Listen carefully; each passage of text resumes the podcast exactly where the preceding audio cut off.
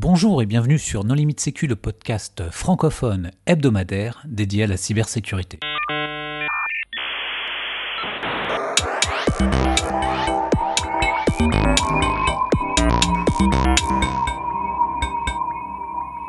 Alors aujourd'hui, nous recevons Freddy Milesi. Bonjour Freddy. Bonjour. Pour discuter avec lui, les contributrices et les contributeurs Non Limite Sécu sont Jamila Boutmer. Bonjour. Vladimir Collat. Bonjour. Hervé Schauer. Bonjour. Eric Fressinet. Bonjour. Paul Amar. Bonjour. Jean-Philippe Gaulier. Bonjour. Nicolas Ruff. Bonjour. Et moi-même, Johan Hulot. Alors, Freddy, est-ce que tu voudrais bien te présenter? Bonjour, je m'appelle Freddy Miesi, donc j'ai 38 ans, je suis français, je suis un entrepreneur dans le domaine de la cybersécurité. J'ai cofondé Sequoia, et voilà, c'est déjà pas mal, je pense. Alors, qu'est-ce que c'est Koya? Sequoia, euh, c'est un acteur français qui a 13 ans d'existence, euh, qui est né sous forme euh, de cabinet d'experts en cybersécurité. Et, au main- et aujourd'hui, c'est un peu plus compliqué que ça, mais je pense qu'on va en parler plus en détail. Alors, peut-être avant de parler de, de Sequoia, on va revenir sur toi et ton parcours. Qu'est-ce qui fait que tu t'es intéressé à la cybersécurité? Ok.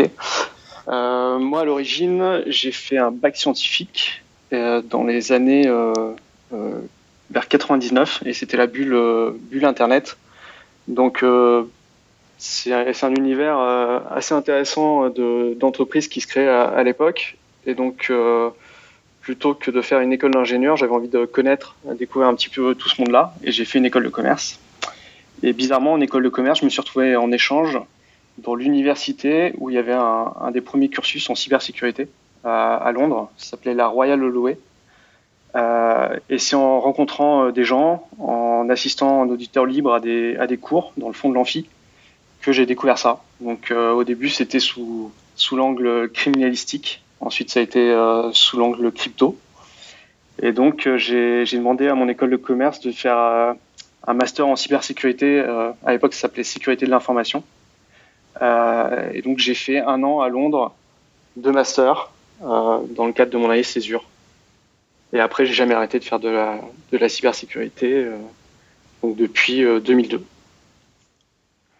Et donc à, l'époque, en 2002, il y avait plusieurs, plusieurs événements. Il, y avait, il y avait tout ce qui était Sarbanes-Oxley. Dans les années 2000, il y avait eu des gros DDoS à l'époque sur du Yahoo ou des gros sites internet de l'époque. Euh, et puis je m'étais intéressé aussi pour un, pour un autre projet à tout ce qui était smart card. Euh, donc voilà, c'est en découvrant la, la sécurité, c'était regrouper un petit peu tous ces centres d'intérêt là. C'était Mafia voilà. Boy qui avait fait le DDoS sur euh, Yahoo à l'époque, non? Exactement. Ah, C'est ça. époque fabuleuse. Et alors du coup, quand tu as eu ce double niveau, par quoi tu as commencé? Est-ce que tu as fait du pentest? Est-ce que tu t'es directement lancé dans l'entrepreneuriat? Est-ce que tu t'es dit que tu allais faire des sites en WAP? Euh Non, alors euh, déjà je suis rentré en France euh, pour euh, X raisons perso. Et en France, j'ai vu les entreprises de l'époque. En gros, il y avait, il y avait l'entreprise d'Hervé, il y avait euh, Lexi à l'époque créé par un ancien gendarme. Hervé, on va dire, c'était l'ancien informaticien. Et j'étais tombé sur l'ancien banquier entre guillemets de la Banque de France, qui était euh, Fred Messica, et, euh, et qui m'a recruté pour faire de la sécurité, mais sur tout ce qui était organisationnel, audit généraux de sécurité. Et en plus, ils avaient Lynx Technologies, donc l'entreprise en question avait une très bonne équipe technique. Donc euh, j'ai pas mis les mains dans la technique au début. Est-ce que tu as plongé dans la technique à un moment ou est-ce que tu as juste sen- senti le vent de la vague cyber arriver? Un peu plus tard, malgré moi, mais euh, euh, c'est pas par manque d'intérêt, c'est euh, euh, c'est justement que euh, je trouvais que c'était assez intéressant de- d'avoir des équipes euh, pluridisciplinaires. Euh, à l'époque, ce qui était vraiment à la mode, c'était euh, les audits généraux de sécurité, les cartographies des risques, les politiques générales de sécurité. Et euh, ce qu'on arrivait à faire avec des petites équipes, avec toutes les compétences, c'était assez chouette. Et, donc, Lynx Technologies, l'aventure Lynx, c'est, un petit peu essoufflé parce que l'entreprise a été revendue à une, à une USN qui n'avait pas forcément l'esprit et la culture sécurité. Et donc là, je suis allé dans un cabinet anglo-saxon qui avait plus une culture du risque, de la fraude, de la conformité, et où là, je venais porter, apporter une compétence euh, sécurité, et où là, euh, malgré moi, je me suis retrouvé à auditer des AS400 et faire des choses, euh, un, que, sur lesquelles j'étais pas expert, deux, que j'avais pas envie de faire. mais voilà, je pense que c'était mon, mon dépucelage, entre guillemets, technique. Et est-ce que c'est ce qui t'a poussé à justement être euh, cofondateur derrière en fait euh, Ça a été, je pense, un marquant dans ta carrière qui t'est dit bah voilà, à partir de maintenant, euh, je vais être mon propre patron et faire ce que je veux. Pourquoi? Non, déjà parce que je suis venu, je suis venu, on va dire à, la technologie parce que je voulais, je voulais entreprendre. Enfin, c'était pour moi là-dedans qu'on pouvait innover, c'était là-dedans qu'on pouvait se rendre utile.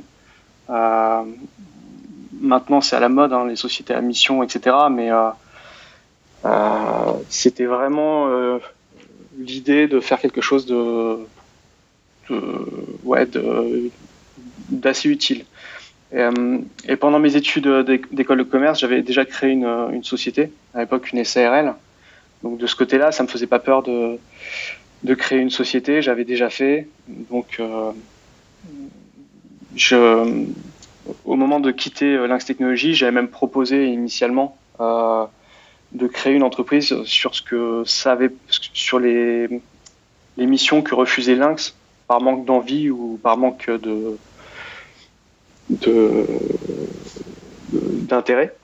Euh, et donc c'est en se souvenant de cette conversation-là avec des anciens des anciens collègues que l'idée de créer Sequoia a, refait le jour un an plus tard. Quoi. Et c'était sur le même type de mission que, euh, que Lynx refusait de faire ou euh, tu as créé Sequoia euh, sur, sur. Sur, sur, une envie, en fait, c'était de capitaliser sur ce qu'on avait trouvé qui marchait bien chez Lynx, c'est-à-dire au sein d'une équipe euh, assez petite, parce qu'on avait l'ambition d'être un petit, un petit acteur, un petit cabinet d'experts, avoir euh, les compétences et techniques et organisationnelles, les deux d'un bon niveau, et surtout avoir des gens qui, ont envie de travailler ensemble.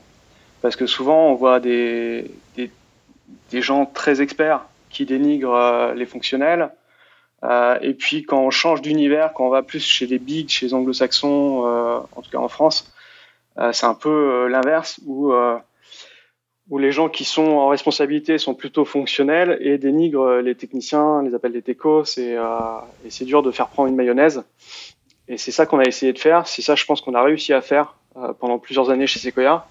Et en tout cas, c'est euh, on a réussi à créer un noyau dur qui est toujours en, place et dix ans après, plus de dix ans après chez Sequoia. Donc en parlant de, de, noyau dur, euh, justement, quand on crée son entreprise, je pense qu'il y, a un point qui est important, c'est la culture d'entreprise, qui justement après permet euh, bah, voilà, d'avoir une essence et faire en sorte que quand il va y avoir des nouvelles personnes qui, qui entrent, bah, qu'ils arrivent à adhérer à cette culture. Et je pense que ça joue aussi sur les recrutements. C'est quoi la culture d'entreprise de Sequoia euh, C'est quoi les valeurs que vous essayez de pousser? Je pense que tu en as parlé un petit peu, mais alors c'est une question qui est pas forcément évidente là peut-être, euh, mais. Euh. Non, mais je, vais, prendre juste quelques illustrations. Euh, dans, le monde de la sécurité, assez vite tout est confidentiel ou tout devient trop vite confidentiel, même si c'est pas nécessaire. Et donc on a une vraie culture de, la transparence en interne. Donc on sait maintenir le niveau de confidentialité qu'il faut pour les sujets qu'on traite avec nos clients mais euh, au-delà de ça, euh, on essaye de communiquer de façon assez transparente, assez humble euh, au sein de l'entreprise, donner du sens à, ce qu'on fait. Et puis, voilà, souvent on parle, on parle de bienveillance de façon galvaudée. on va dire qu'on est relativement tolérant, c'est-à-dire si le fait de ne pas dénigrer des équipes ou les, les prendre de haut, c'est de la tolérance et, ça, c'est assez bah, assez utile dans une dans une petite société euh, de de pas euh, euh, de pas avoir les défauts d'une plus grosse. Donc au final, on se retrouve à avoir une, une entreprise assez humaine et et je crois que je crois que les gens s'y retrouvent dans, dans ce mix-là entre euh, sujets intéressants et, euh, travail d'équipe euh, en, en dans, dans, dans, une vraie cohésion d'équipe. Tu, peux, tu peux aussi dire que l'ambiance l'ambiance est quand même vachement importante et que l'ambiance dans les locaux et l'entreprise est plutôt bonne. Typiquement, bah, vos locaux sont plutôt bien placés dans Paris, vous avez un chouette balcon sur lequel vous faites des barbecues, il y a un baby-foot avec une bonne ambiance autour de ça. Euh, tout ça, je pense que ça contribue aussi à, la bonne ambiance et la cohésion de l'entreprise. Eh ben oui, ça c'est sûr que pour le choix des locaux, on essaye d'être euh, dans des endroits faciles d'accès. Donc à Paris, c'est Place de la Madeleine. Euh, on est à Rennes également. là, on va emménager prochainement près de la gare de Rennes. je pense que, enfin, on va fonctionner comme ça dans les années à venir aussi. C'est-à-dire qu'on essaye d'avoir des, endroits centraux où on peut réunir les équipes soit pour travailler, soit pour euh, faire autre chose que travailler. Euh, et puis tout le reste, on le fera, on le fera à distance, d'autant plus maintenant. Finalement, rien ne ressemble plus à un cabinet de conseil en cybersécurité qu'un autre cabinet de conseil en cybersécurité. Si tu, veux, si tu devais euh, donner le point vis-à-vis de tes clients qui font que Sequoia est différent, est-ce que c'est en termes de service Est-ce que c'est en termes d'approche? C'est quoi votre différence? En fait, le CQA d'aujourd'hui, euh, je pense pas qu'on puisse dire que c'est un cabinet de conseil en sécurité. Euh, ça a été le cas en 2008 quand on s'est créé parce que euh, c'était c'était l'époque des cabinets de conseil en sécurité. On a accompagné les clients pour mettre en place euh, des équipes de sécurité, des CERT, etc. Le point de bascule pour nous, ça a été vers vers 2013 quand toute la sémantique APT est arrivée, enfin les attaques ciblées, attaques persistantes, etc où les clients ont eu envie de monter des, eu besoin de monter des équipes de réponse à incidents, des CERT, des CCIRT, euh, où là on, a équipé, euh, en tout cas on a accompagné beaucoup d'acteurs sur la création de ces équipes-là, euh, au sein de leurs équipes. On a travaillé sur les méthodes, on a travaillé sur l'outillage, et là on a commencé à faire beaucoup de recherche et développement. Donc on a eu une vraie culture réponse à incident, une vraie culture forensique, et une vraie culture analyse des menaces. Donc d'un point de vue teinte euh, d'expertise, c'est vraiment tout ce qui est blue team qui, qui nous caractérise le plus. Euh, maintenant, euh, donc ça c'est la partie certes depuis 2013. Euh, maintenant le, le, le Sequoia d'aujourd'hui, c'est une plateforme technologique, donc sequoia.io, et un CERT. Tout le reste, c'est des activités historiques. On a toujours des petites, euh, des petites capacités, des petites équipes. Mais pour ceux qui nous suivent depuis plusieurs années, euh, vous avez vu que c'est pas des, des, équipes qui ont, suivi une, augmentation en termes de taille, en termes de présence sur le marché ou, quoi que ce soit. Euh, et nous, notre enjeu, c'est vraiment de, valoriser la compétence et l'expérience qu'on a pu acquérir sur la partie Blue Team et renseignement sur les menaces euh, et en faire profiter le plus grand nombre via de la technologie. Tu parles d'une plateforme, en fait, qu'est-ce qu'elle fait cette plateforme? Euh, Sequoia.io, c'est euh, une plateforme, s'il faut mettre euh, des, des, étiquettes dessus, de Security Analytics. Euh, et en fait, c'est une plateforme qui a, qui a vocation à, à, détecter des menaces euh, et qui est basée sur, sur trois principaux piliers. Donc l'anticipation, la détection elle-même et l'automatisation. Donc l'anticipation, c'est tout ce qui est renseignement sur les menaces, donc la valorisation d'indicateurs, de, threat intel, etc. Euh, la détection, bah justement, c'est on, détecte des menaces et pas forcément des événements. On vient pas, euh, contrairement aux autres plateformes historiques, euh, les, anciennes générations vont avoir du, du Curadar ou du Splunk. Hein, on parle de ce style de techno-là, qui viennent du monde de l'événement. Euh, nous, on vient du monde de, du renseignement. Euh, et donc, détecter euh, des menaces, c'est valoriser finalement de la threat intel et c'est pas forcément euh, euh le cas euh, en natif pour les autres solutions du marché. Et le, troisième pilier qui est l'automatisation, c'est comme on est à l'origine de la détection, qu'on a de la, de la donnée assez de qualité, on peut se permettre d'automatiser un certain nombre de, de processus de réponse euh, automatiser des tâches répétitives automatiser des, des, workflows un peu complexes ou les orchestrer pour gagner du temps ou économiser de la fatigue des équipes qui sont derrière ces consoles-là, c'est-à-dire des équipes de SOC, de CERT. Voilà. Alors, tu, parlais de, détecter des, des, menaces. comment est-ce que vous y prenez? Pour détecter des menaces, euh, donc Sequoia, derrière, euh, derrière la plateforme de Sequoia.io, il y a une équipe euh, de 20 personnes environ qui travaillent pour suivre des groupes d'attaquants. Donc on fait un certain nombre de, trackers, on fait du, raffinage sur du renseignement qui va être open source, en OSINT. Euh, et, donc tout ça, c'est une base de données sur les menaces qu'on structure avec un but précis qui est celui de faire du, de la détection, éviter le, les faux positifs et donner un maximum de contexte. Donc c'est pas forcément un flux de, de threat intel qui a vocation à être le plus volumineux ou le plus gros, euh, mais par contre qui a vocation à être qualitatif avec de la donnée fraîche, euh, bien bien formatée, pour permettre euh, de quand une alerte est levée sur une, la détection d'une menace, on puisse comprendre euh, quelle est la tactique de l'attaquant, euh, quels sont ses outils, où, où, il en est dans son cycle d'attaque, pour permettre à un client de, de, prioriser ses actions et, et la rapidité avec laquelle il doit répondre à la menace. Et ça, du coup, Freddy, sur l'anticipation, donc là, ce que j'entends, c'est effectivement, bah, il y a, une grosse knowledge base euh, qui est, euh, qui est, qui est disponible, donc euh, une base de connaissances et certainement qui est, qui est fournie, bah, du coup, en partie par les équipes Sequoia. Est-ce que c'est basé, euh, je sais pas, sur des solutions existantes type MISP ou, euh, ou pas du tout? C'est développé en interne? Et c'est votre stack technologique à vous En fait, c'est une très bonne question la plateforme Sequoia.io, euh, c'est pour ça qu'on dit plateforme, c'est que euh, a,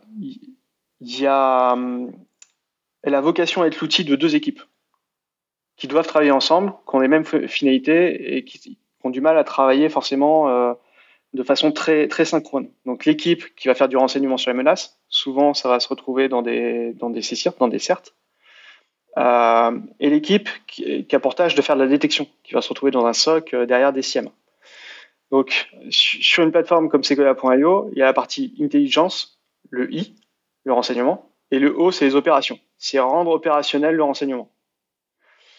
Donc, euh, tout ça, c'est une une seule et même stack techno, euh, cloud native, faite à base de microservices, et par contre, effectivement, on vient capitaliser sur euh, ce qu'utilise le, le, client, ce sur quoi il a déjà euh, des habitudes de travail, ce sur quoi il, reçoit de la donnée, etc. Donc, euh, s'il a des sources d'informations de threat intel tierces, eh ben, il peut s'en servir.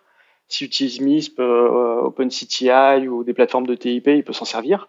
Maintenant, si c'est un client qui part sur une approche from scratch, il va pas être tributaire de ce style de techno-là va pouvoir accéder à un, petit kit de départ, si on veut, euh, pour valoriser euh, tout de suite du renseignement sur les menaces euh, à des fins de détection. Alors tout, tout, à l'heure, tu parlais de développement, en particulier des, des, outils que vous avez développés. Et il y a quelques années, vous aviez développé un outil qui s'appelait Fastir.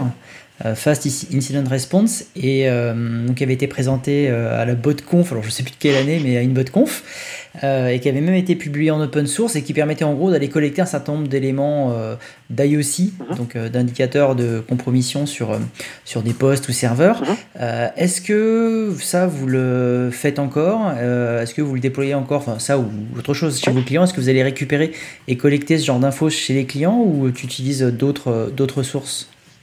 En fait, euh, donc Fastir, c'était euh, une des premières initiatives euh, qu'on a fait. Donc, euh, c'était vraiment de l'outillage. Hein. C'était pas une, un, un, logiciel en tant que tel, et ça n'avait pas vocation à, à l'être. Donc, c'était un, Vous aviez, un vous aviez quand même une belle base de données grâce à ça qui permettait aussi de corréler, de faire des, des recherches intéressantes, ouais, tout et une analyse intéressante aussi. Ouais. Tout à fait. Donc, un outil de réponse à incident Fastir, c'était d'où le nom, hein, euh, pour collecter euh, des, données techniques pour faire des diagnostics relativement rapides. Donc c'est un outil qu'on a mis en open source, qui est toujours utilisé. Il y a une version Fastia Artifact qui est un peu plus récente pour vraiment limiter le, nombre de données dont on a besoin pour le diagnostic. Euh, donc ça, il y a pas mal d'équipes de, sécurité en France, mais pas que, qui, qui l'utilisent encore. Euh, faut pas hésiter euh, à l'utiliser. Et sur la partie analyse, il y a le malware.sequoia.fr sur lequel on peut bah, faire, de l'analyse d'un certain nombre de, de PDF en co et avoir des résultats en live. Donc ça, c'est des petites initiatives, des side projects. Donc quand quand on fait des choses pour, euh, le CERT Sequoia, on, le met entre les mains de, la communauté également. Euh, sur l'approche plus Sequoia.io, donc euh, plateforme sur laquelle on, va se développer dans les années à venir, on a vocation à, prendre de la donnée d'où qu'elle vienne. Donc de collecteurs comme ça, sur des démarches initiées par un événement, ou plus des, notions de flux, et que ça vienne du réseau, que ça vienne des EDR, que ça vienne de, partout. Donc on est vraiment agnostique vis-à-vis du format de la, donnée. On a un format pivot après pour, pour l'analyse. Et pareil, sur, euh, donc on va faire de la détection et derrière on va pouvoir réexporter la valeur créée vers euh, des outils euh, de, de, ticketing, vers des outils de dashboarding, etc. etc. Et du coup, c'est qui les clients de, de Sequoia? Comment, euh, comment vous les rencontrez Et puis, est-ce que Sequoia a évolué avec ses clients? Euh, Les clients de Sequoia, donc, euh, historiquement, c'était les grands comptes qui, montaient des équipes, des équipes de réponse à incidents. ce sont toujours des clients qu'on adresse avec Sequoia.io, notamment pour la raison que j'évoquais précédemment, c'est-à-dire des clients qui ont et des équipes qui font du renseignement sur les menaces et des équipes qui font de la, détection. Euh, maintenant, euh, la technologie, c'est du, cloud natif. Donc ça, peut être utilisé aussi par des plus petits acteurs et notamment ça peut être euh, utilisé en, mode manager. Et ce sont, des partenaires qui vont exploiter un Sequoia.io en mode service manager pour pour le compte de, TI ou de grosses PME. Ce ne sera pas forcément euh, du direct. Est-ce que c'est pas. Si je comprends bien, vous avez pivoté euh, du métier, on va dire, de société de conseil en sécurité vers le métier d'éditeur logiciel. Euh, comment ça s'est passé? Est-ce que vous faites du DevSecOps? Est-ce que vous avez des pipelines d'intégration continue? Vous scannez votre code? Vous avez écrit tout ça en Rust? Comment ça s'est passé? Comment ça s'est passé euh, En fait. À quoi ça ressemble aujourd'hui euh, votre, euh, usine logicielle? Ouais. En fait, pour. Euh, Mais dis aussi à, à, quoi ça ressemblait au début. Parce qu'il y a eu aussi de la croissance externe à un moment donné. Exactement, c'est de là que j'allais repartir. Donc. Ben voilà, voilà. Donc on, on t'écoute. C'est de là que j'allais repartir. Déjà, d'un point de vue projet d'entreprise, euh, moi j'ai fait un break en 2014 où j'ai passé euh, trois semaines euh, dans une école de commerce euh, à Fontainebleau qui s'appelle INSEAD pour poser un petit peu la stratégie de comment on fait ce, changement-là, passer d'un mode pur service, très local, avec un modèle économique où on vend du jour homme, du temps passé, etc., à une société qui, qui va valoriser de la technologie et avoir un, du coup un modèle économique totalement différent, des pratiques totalement différentes et tout. Euh, il y a beaucoup de, sociétés de conseil qui ont échoué dans ce style de, transition. Donc euh, c'est pas mal de s'intéresser aux raisons. Aux raisons. Euh, et on a eu la chance du coup d'éviter un certain nombre d'écueils. Le premier, c'est qu'il y a une, une opportunité qui s'est présentée de se rapprocher d'une entreprise qui avait été conçue, créée pour faire de, du développement logiciel sur de la threat intelligence et qu'on a racheté. Euh, L'autre gros intérêt, c'est que cette société-là, elle était à Rennes. Donc ça évite que les développeurs soient euh, happés euh, parce qu'ils sont bons en sécurité sur un projet de sécurité, sur un audit, un pen test ou une réponse sur incident. Donc la distance géographique a, aidé pour ça. et puis on a on a eu la chance aussi de créer un éditeur de sécurité avec les technos sur lesquels on allait euh, euh, répondre à la demande. C'est-à-dire que tout de suite, on a été sur du, cloud, sur des microservices, sur euh, du Kubernetes, etc. Après, on, on profite, on profite de l'équipe du CERT. Au sein de l'équipe du CERT, il y a, il y a une petite équipe offensive qualifiée PASI qui, qui fait du, du pentest et qui, qui taquine euh, les équipes euh, de la de l'usine software. Euh, et puis on fait des, des, audits externes avec une autre société spécialisée en pentest qui est bien connue sur la place et, et qui s'appelle Synactive pour pas la citer. Tu nous parlais euh, du point IO tout à l'heure. Euh, c'est une extension euh, DNS qui est bien connue pour avoir eu quelques problèmes de disponibilité.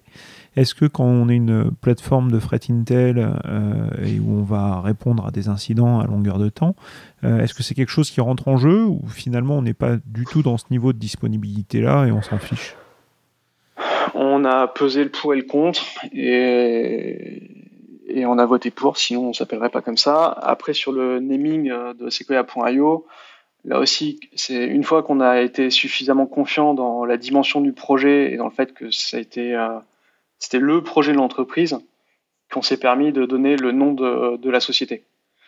Euh, sinon, ça se serait appelé avec un nom de produit.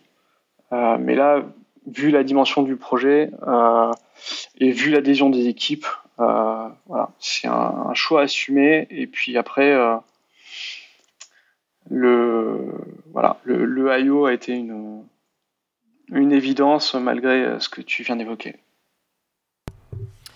Et, du coup, Freddy, là, pour rebondir euh, un petit peu tout à l'heure sur la plateforme donc cloud native que, que, vous avez, que vous êtes en train de mettre en place, qui est déjà qui est déjà disponible. C'est vrai que c'est un SaaS et souvent des solutions de sécurité en SaaS, euh, d'un point de vue confidentialité ou de choses comme ça, il peut y avoir certainement euh, des clients qui sont qui peuvent être réfractaires. Euh, est-ce que c'est une solution qui peut aussi être installée on-prem, donc directement chez le client, directement sur son réseau ou pas? Et vraiment, vous avez fait le parti pris du SaaS et c'est vous qui gérez intégralement cette solution? Ouais, très bonne question qui revient souvent. Donc déjà, oui, nativement c'est du SaaS. Et ça, ça, veut dire beaucoup dans le sens où, euh, c'est censé être scalable. C'est des microservices. Euh, ça doit pouvoir assumer des montées de charge. Ça doit être facile à, rapide à déployer, euh, facile à utiliser, à consommer. Il y a les limitations décrites sur certains environnements mais ce sont euh, des environnements euh, souvent qui ont déjà des, stacks technologiques avec euh, bah, les technologies déjà expliquées, expliquées avant en fait, qui ont été conçues pour des systèmes relativement pas rigides mais stables. Donc en fait, on s'aperçoit que par les limitations d'un certain nombre de technologies déjà existantes, il y a des périmètres entiers qui ne sont pas couverts par de la supervision de sécurité et, et, donc, on, arrive souvent chez un client sur ces nouveaux euh, cas d'usage, c'est-à-dire un périmètre euh, cloud sur, sur lesquels il n'y a, pas grand-chose d'un point de vue sécurité, ou du multi-cloud, ou euh, voilà des systèmes hybrides on-prem euh, et cloud. Euh, il y a un certain nombre de, use cases où on est très pertinent tout de suite. Après, effectivement, il y a des clients qui ont des, des enjeux de confidentialité, notamment sur la base de renseignements, pour manipuler leurs propres indicateurs. Et donc là, ils ont la possibilité euh, d'avoir euh, des instances euh, qui leur sont privées, qui sont chez eux. ils peuvent stocker aussi les datas une fois qu'ils sont analysés. Ils peuvent les stocker à, froid sur leur, dire repository, sur leur bucket à eux. et dernièrement, des clients donc ont de gros enjeux et sur la base de renseignement et sur euh, la nature des détections, euh, ceux-là, ils peuvent avoir un cloud privé, euh, en tout cas, ils peuvent déployer toute une instance de Sequoia.io chez eux avec leurs équipes derrière pour faire le maintien en conditions opérationnelles s'ils le souhaitent. Mais là, c'est c'est une certaine élite, c'est pas forcément le, truc le plus rapide à, déployer. Ça, ça marche comment? Il y a des connecteurs quand même vers chez vous pour avoir les, les flux de, d'éléments d'intelligence, je ne sais même pas lire, les streams de Threat Intel, les, euh, les feeds de Threat Intel. mais, euh, ça, marche comment? C'est euh, Parce que si j'ai besoin de la solution, mais que j'ai un contexte un peu, un peu confidentiel, que je dois l'héberger vraiment en interne, eh ben, tu dois. J'ai avec une clé USB ou est-ce que. Non, non, tu dois, tu dois utiliser les bons mécanismes pour aller faire tes mises à jour, te synchroniser et sur la base de renseignements et sur sur euh, les dernières mises à jour de, la plateforme. Ok. Et ça, vous le commercialisez comment? En mode licence euh, Des licences annuelles euh? Oui, sur euh, Sequoia.io, c'est un vrai modèle économique d'une le, le SaaS, société SaaS, exactement. Ouais, tu le payes. Et, et, quand c'est on-premise, donc hébergé en interne, c'est quoi Le reste, c'est du, du cas par cas et c'est sur des très très gros projets. On n'est pas Enfin, c'est pas des choses euh, industrialisées aujourd'hui. C'est pas des offres, en tout cas commercialement industrialisées aujourd'hui. Alors, tu es chef d'entreprise depuis euh, longtemps. Tu nous as montré que tu avais fait un break euh, pour réfléchir au changement de modèle économique. Est-ce qu'il n'y a pas eu des hauts et des bas un peu difficiles? Et comment tu as surmonté ces épreuves? Non seulement il y en a eu, mais il, y en a, il y en a chaque semaine. Hein. Euh, il y en a qui sont liés à l'actualité euh, que tout le monde vit, il y en a qui sont liés à des, à des sujets clients, d'autres à, des sujets d'équipe. Enfin, après, euh, après la façon de, de surmonter. T'as pas de stress? Non, je suis pas sujet au stress. non, non blague à part, c'est plutôt que on, a un chouette projet, euh, ça mobilise une équipe euh, euh, très impliquée. Et, c'est le soutien des autres personnes de, des équipes en fait qui permet de, s'impliquer autant de temps s'impliquer sur la durée dans une entreprise que ce soit la sienne ou pas euh, c'est l'aventure humaine qui est intéressante. Alors, il y a beaucoup d'actionnaires. Euh, vous êtes combien?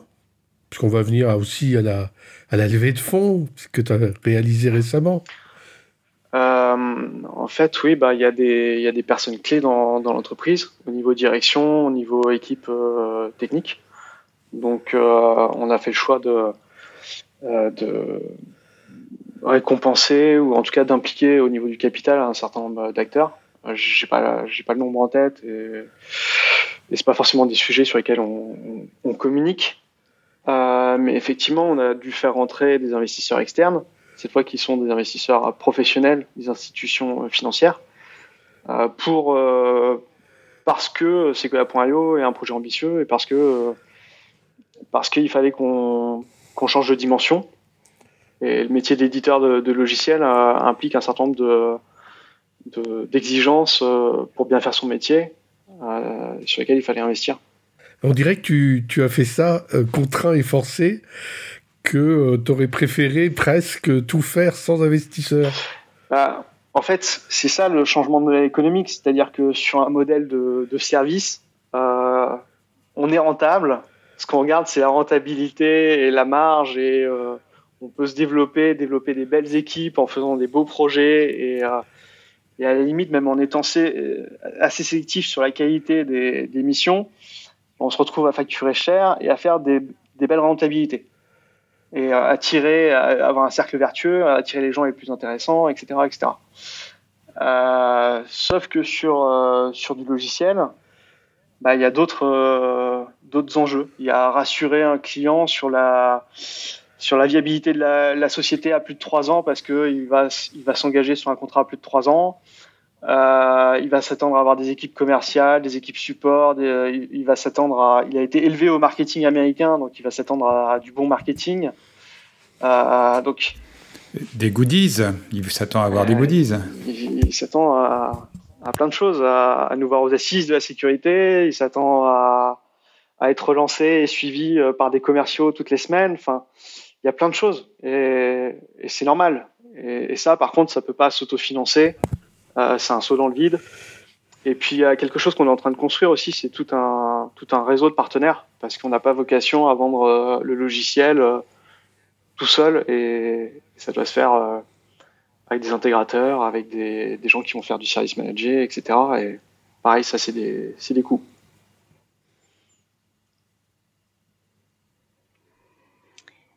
Donc, vous parliez des valeurs de, de Sequoia un peu plus tôt. Euh, et puis euh, plus plus récemment du, du stress euh, vécu. Donc on peut peut-être parler pour pour clarifier la situation, bien que la communication en source ouverte ait été vraiment excellente sur sur l'incident que, que vous avez récemment vécu. oui, enfin ça ça le, le, niveau de stress a été relativement limité. Euh, effectivement, euh, il y a eu un incident de, sécurité donc euh, récent, donc c'est pour ça que je pense que sur un média comme le vôtre, c'est pas la peine de, s'éterniser. on a fait une, fac pour, expliquer effectivement de façon publique hein, sur, sur notre feed Twitter. Si, les gens veulent aller voir ce qui s'est passé, ils pourront le faire. Euh, la première question, c'est est-ce que Sequoia a subi une, cyberattaque Et la réponse est non. Est-ce qu'on a été compromis euh, Et la réponse est non. Euh, après, c'est un incident de sécurité parce qu'il y a eu une erreur de manipulation d'un membre de l'équipe expert qui, qui manipulait des, des souches émotettes en l'occurrence. on manipule souvent ce style de, de matériel à, pour, euh, à des fins de développement de trackers et de capacité de, détection. Euh, maintenant, euh, dans un contexte normal, c'est dans un laboratoire. Là, avec un contexte télétravail, ça s'est fait en local chez la personne. une partie des, des bonnes pratiques d'hygiène a, a, bien été respectée parce que donc c'était pas connecté à notre système d'information, etc. Euh, c'était bien cloisonné entre guillemets. Euh, en revanche, il y a, une, VM qui aurait pas dû être présente en local, qui s'est retrouvée présente. Et, euh, l'incident qui, a suivi avec une bonne connexion en fibre euh, s'est retourné un petit peu contre, le chercheur en, en sécurité. Donc là-dessus, on a décidé d'avoir une approche bah, qui est conforme à, ce qu'on recommande à nos clients et à, notre façon de faire, c'est-à-dire euh, être assez humble et, et, puis, euh, et puis communiquer de façon transparente et claire sur ce qui s'est passé. D'accord. Et donc deuxième partie de question toujours euh, par rapport aux, valeurs. Est-ce que le fait d'être une entreprise française est particulièrement euh, important dans, la culture d'entreprise que, vous véhiculez? Et j'ai cru lire en ligne qu'il y avait des velléités euh, d'aller de l'autre côté de l'Atlantique. Est-ce que vous pouvez nous en dire plus de ce point de vue? Alors nous souvent quand on présente Sequoia, on dit que c'est une société européenne euh, française mais euh, à vocation européenne. Euh, ça, c'est la dimension du, projet. on est censé être une, alternative, en tout cas sur nos sur, la plateforme Sequoia.io et sur les données de renseignement qu'on produit à un certain nombre d'acteurs qui aujourd'hui sont principalement américains. Euh, donc il n'y a pas de n'y a pas de volonté, notamment pour, euh, pour la levée de fonds, euh, pareil que qui a été mentionné tout à l'heure, euh, à traverser l'Atlantique tout de suite. Sequoia.io, la partie cloud, faut voir ça comme un objet cloud de cybersécurité pour vraiment la géographie Europe, Moyen-Orient, Afrique et pas plus. maintenant, on a, euh, on a un client aux États-Unis, un client américain aux États-Unis, on a un client euh, asiatique euh, en Asie du Sud-Est. mais pour l'instant, on les sert à partir de la France et on n'a pas vocation à aller là-bas. Tu mentionnais être en, mode SaaS, en mode cloud, mais tu n'as pas mentionné le nom de ton hébergeur. Alors, on va pas faire de publicité, mais est-ce que c'est un hébergeur C'est un hébergeur français, euh, qui s'appelle OVH Cloud. Et euh, on est sur plusieurs data centers français de, de cet hébergeur-là. Et euh, est-ce que tu peux nous parler un peu de l'avenir? Comment est-ce que tu vois les choses à, un an, à cinq ans?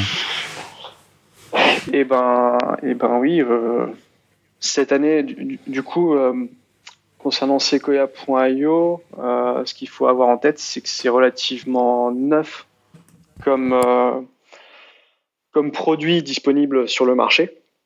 Parce qu'on l'a lancé au FIC en janvier, le 20 janvier 2020. On avait fait un an au préalable pour tester le produit avec des bêta-testeurs. Donc c'est pour ça, certains d'entre vous en ont sans doute entendu parler depuis plus longtemps. Euh, et donc euh, là, la, levée de fonds est intervenue pour euh, créer des équipes d'avant-vente, de vente, de marketing, de, support, monter un réseau de partenaires en France. Et d'ici d'ici la fin de l'année, on va donc deuxième semestre 2021 avoir des présences dans un ou deux pays d'Europe supplémentaires. Et puis ensuite, on essaiera de, bien couvrir l'Europe. En tout cas, c'est le principal enjeu. Euh, et, et d'être une alternative à des, à des, à CIEM cloud natifs ou à des technologies euh, euh, qui, étaient on-prem et qui commencent à être remplacées par, par du cloud. Ce qu'il faut avoir en tête, c'est que sur la partie SIEM, historiquement, les, données étaient chez les clients sur des SIEM qui étaient on-prem. Là, maintenant, les SIEM sont en train de passer dans le cloud. Donc euh, il y a un certain nombre d'acteurs qui ont tout intérêt à ce que le SIEM soit, soit aussi européen et, on a vocation à, faire partie euh, de cette offre-là de, de SIEM cloud natif, enfin de SIEM, plateforme d'analytique de sécurité cloud natif euh, européen. De quoi Sequoia a besoin? De, de recruter? Bon, bien sûr, de nouveaux clients, mais de quoi tu as besoin? Euh, ce qu'on a besoin, c'est que ces partenaires, c'est-à-dire euh, là, on dépend du, renseignement. Donc, on a besoin d'une communauté qui produise du renseignement de qualité. Donc, on a besoin euh, que tout ce qui est cyber threat intelligence soit de plus en plus un effort collectif. Donc là, par exemple, on va intégrer le campus cyber et, essayer de, de, de de porter cette dynamique-là pour essayer de, de, faire bénéficier d'un certain nombre d'apprentissages qu'on a eu sur le sujet euh, et d'animer cette communauté euh, française ou européenne euh, de, de renseignement d'intérêt cyber. ce qu'on a besoin, c'est de, partenaires, c'est de prescripteurs, parce que euh, l'innovation, c'est pas forcément le, point fort des RSSI. On les attend sur d'autres sujets que sur de l'innovation. Donc, euh, les réflexes, euh, c'est du cloud, donc c'est pas de la sécurité, c'est des choses qui existent encore. Hein. ça, c'est sûr. et puis, on a besoin d'autres acteurs, d'autres éditeurs français. par exemple, quand je vous disais qu'on s'appuie sur des capteurs euh, au niveau endpoint, au niveau réseau. Euh, c'est des très bonnes nouvelles pour nous que euh, il y ait d'autres éditeurs sur de l'AD, sur de l'EDR, sur du XDR, sur, sur pas mal de choses, pour avoir toute une, une chaîne de traitement souveraine, en tout cas avec des acteurs avec lesquels on peut, on peut travailler en partenariat et en confiance. et puis que, que justement le, Made in France soit un plus et pas un moins quand, quand, on est en compétition face à des, à des plus gros acteurs avec, plus de moyens qu'on nous laisse euh, euh, notre chance en tout cas d'être testé parce que la technologie elle est, elle est plutôt chouette et plutôt performante. Donc euh, si on nous laisse l'occasion de faire nos preuves c'est surtout de ça dont on a besoin. C'est qu'on nous essaye et alors, et alors, justement comment, comment ça se passe? Quelqu'un qui a envie de tester la solution est-ce que euh, l'implémentation est complexe? Euh, Comment ça se passe? Non, c'est relativement simple parce que euh, on a pris le, parti pris de ne pas avoir d'adhérence avec le système d'information du, client le moins possible. Donc, on permet au, client de, configurer ses équipements pour nous partager de, la donnée avec un, tunnel évidemment sécurisé. Et, il y a différents mécanismes d'échange, mais en gros, on, on a beaucoup euh, travaillé là-dessus et c'est Sequoia qui développe euh, la capacité d'intégration après pour qu'on sache euh, qu'on sache analyser la donnée qu'on nous partage, quel que soit le format. après, il y a toute la détection qui est sur la base de renseignements qui est, qui est automatique. Donc, dès que la donnée est analysée sur la plateforme, eh ben, elle produit des résultats d'alerte sur menace. Et après, par contre, le client euh, peut activer et désactiver un certain nombre de, règles de détection plus classiques qui sont basées sur des, bonnes pratiques euh, et qu'un catalogue qui est fourni dans, la plateforme. Et peut aussi, du coup, euh, retranscrire ce qu'il avait déjà pu paramétrer sur du paramétrage lié à sa politique de sécurité, lié à son contexte, où là, ce sont des règles de détection beaucoup plus classiques qu'on va retrouver dans des SIEM. Mais en tout cas, nous, c'était plus facile de redévelopper from scratch euh, une plateforme qui sait valoriser la threat intelligence et euh, derrière permettre euh, aux clients de récupérer leur existant sur les anciennes pratiques, plutôt que de faire tomber en marche une plateforme de, de, threat intel avec un outil qui n'est pas fait pour valoriser la donnée issue de la, la plateforme de threat intel. SIEM, SOC, CERT, Threat Intel, euh, tout ça, ça parle souvent aux grands groupes, euh, aux, sociétés qui euh, ont déjà des équipes de sécurité, mais est-ce que vous vous adressez aux PME, aux TPE, et est-ce que le coût est abordable? Ouais, c'est une très bonne question. le résultat de l'outil, va bénéficier à tout le monde. C'est-à-dire que c'est une technologie qui, qui démocratise des pratiques qui étaient jusque-là euh, réservées euh, aux grands comptes. Maintenant, ce que, je disais tout, à l'heure, c'est que les PME, elles vont pas forcément avoir accès à Sequoia. Elles vont pas forcément savoir que c'est du Sequoia.io derrière le, service. Par contre, elles vont passer par leur partenaire local, qui va être un MSSP, donc un, un provider de, de service manager, qui va être un opérateur télécom, qui va être euh, voilà, n'importe quel partenaire qui, euh, qui base sa, sa stack technologique pour rendre ce genre de service sur un, un Sequoia.io et puis euh, intégrer avec d'autres technologies. Maintenant, les grands comptes, effectivement, vont mettre un Sequoia.io entre les mains de leurs équipes CERT, entre les mains de leurs équipes SOC. J'espère que j'ai répondu à ta question. Tout à l'heure, tu, disais qu'il y avait beaucoup d'entreprises qui, en tout cas, des entreprises étaient prises les pieds dans le tapis euh, en passant d'une société de service à une société, on va dire, euh, voilà, éditrice de logiciels. Quels seraient les conseils que tu pourrais donner euh, aux auditeurs qui souhaiteraient franchir le pas voilà, conseils que tu as pu découvrir sur le fil au travers de l'INSEAD ou autre euh, tu penses qu'effectivement c'est extrêmement important euh, d'être vigilant là-dessus et qui montre que tout de suite, bah, Sequoia.io, c'est un succès et cette transition, certainement peut-être toujours en cours, mais en tout cas, euh, pour le moment, a l'air de bien marcher. effectivement, avec un, tout petit peu de recul, même si c'est très frais et qu'il y a encore plein d'écueils qu'on peut découvrir, c'est de ne pas essayer d'avoir un seul modèle économique. En tout cas, pas trop vite euh, même s'il peut y avoir une transition. Euh, c'est pas les mêmes métiers, donc euh, c'est pas les pas les mêmes indicateurs, c'est pas les mêmes critères, c'est pas donc avoir deux modèles économiques euh, pérennes, on va dire.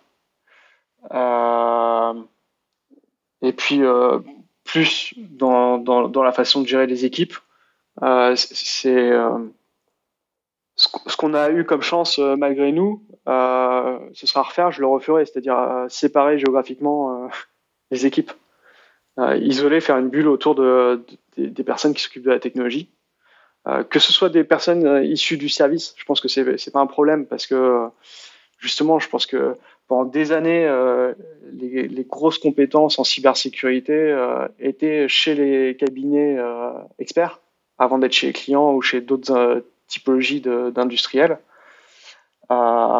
Et, et, ces gens-là ont envie de projets ambitieux et, un projet de produit euh, peut, être une super aventure euh, pour, des gens issus du service. Je pense qu'il y, en a plein qui ont, vocation à faire ce, ce, choix de carrière-là, ça c'est sûr. Et pourquoi ça a aidé justement d'avoir les équipes sur des lieux géographiques différents? euh, justement, c'est quoi cette, euh, euh, cette histoire de bulle en fait Qu'est-ce que, Quels sont les avantages? Parce que après, on peut voir aussi un petit peu les inconvénients en se disant bah mince, à la pause à café, les personnes qui sont plus orientées dev, bah, ils vont pas pouvoir monter sur les problématiques sécurité, alors que voilà, à la pause à café, il y a peut-être un petit peu d'informel qui, qui joue aussi et, et tout le monde, on va dire, gravite autour des mêmes sujets. Quels sont les avantages que tu vois à ça? Euh, ça, le côté, social, euh, de toute façon, il existe parce que ça reste une seule entreprise. Là aussi, euh, on a fait le choix de pas.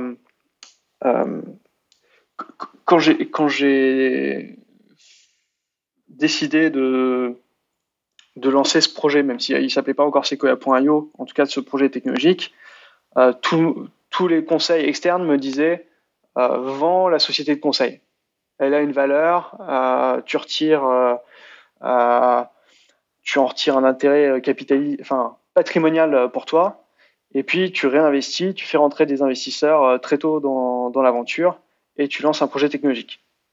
ça, j'ai décidé de pas, pas le faire parce que pour moi, le, succès de Sequoia jusque-là, et je pense que c'est toujours le cas aujourd'hui, s'il y a un seul succès, c'est d'avoir monté l'équipe qu'on a montée.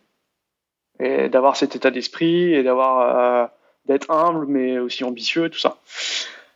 Euh, par contre, la réalité euh, du métier du service, notamment quand on est sur de la réponse sur incident ou euh, sur des prestations offensives un peu, un, pointues, on va dire, bah, les quelques leaders techno qu'on a dans une entreprise, eh ben, on va forcément leur faire appel. Si c'est si c'est pas euh, les ingénieurs entre eux par capillarité, euh, ce sera le commercial euh, qui, va envoyer son CV à un client ou le client qui va le contacter en direct, etc. Donc le fait que ces quelques personnes pour amorcer le projet technologique soient, quand je dis isolé, c'est pas c'est pas coupé du monde, mais c'est protégé d'un certain bruit et d'une certaine activité et d'une certaine nuisance et soit vraiment dédié ça, ça a été clé euh, au début du projet.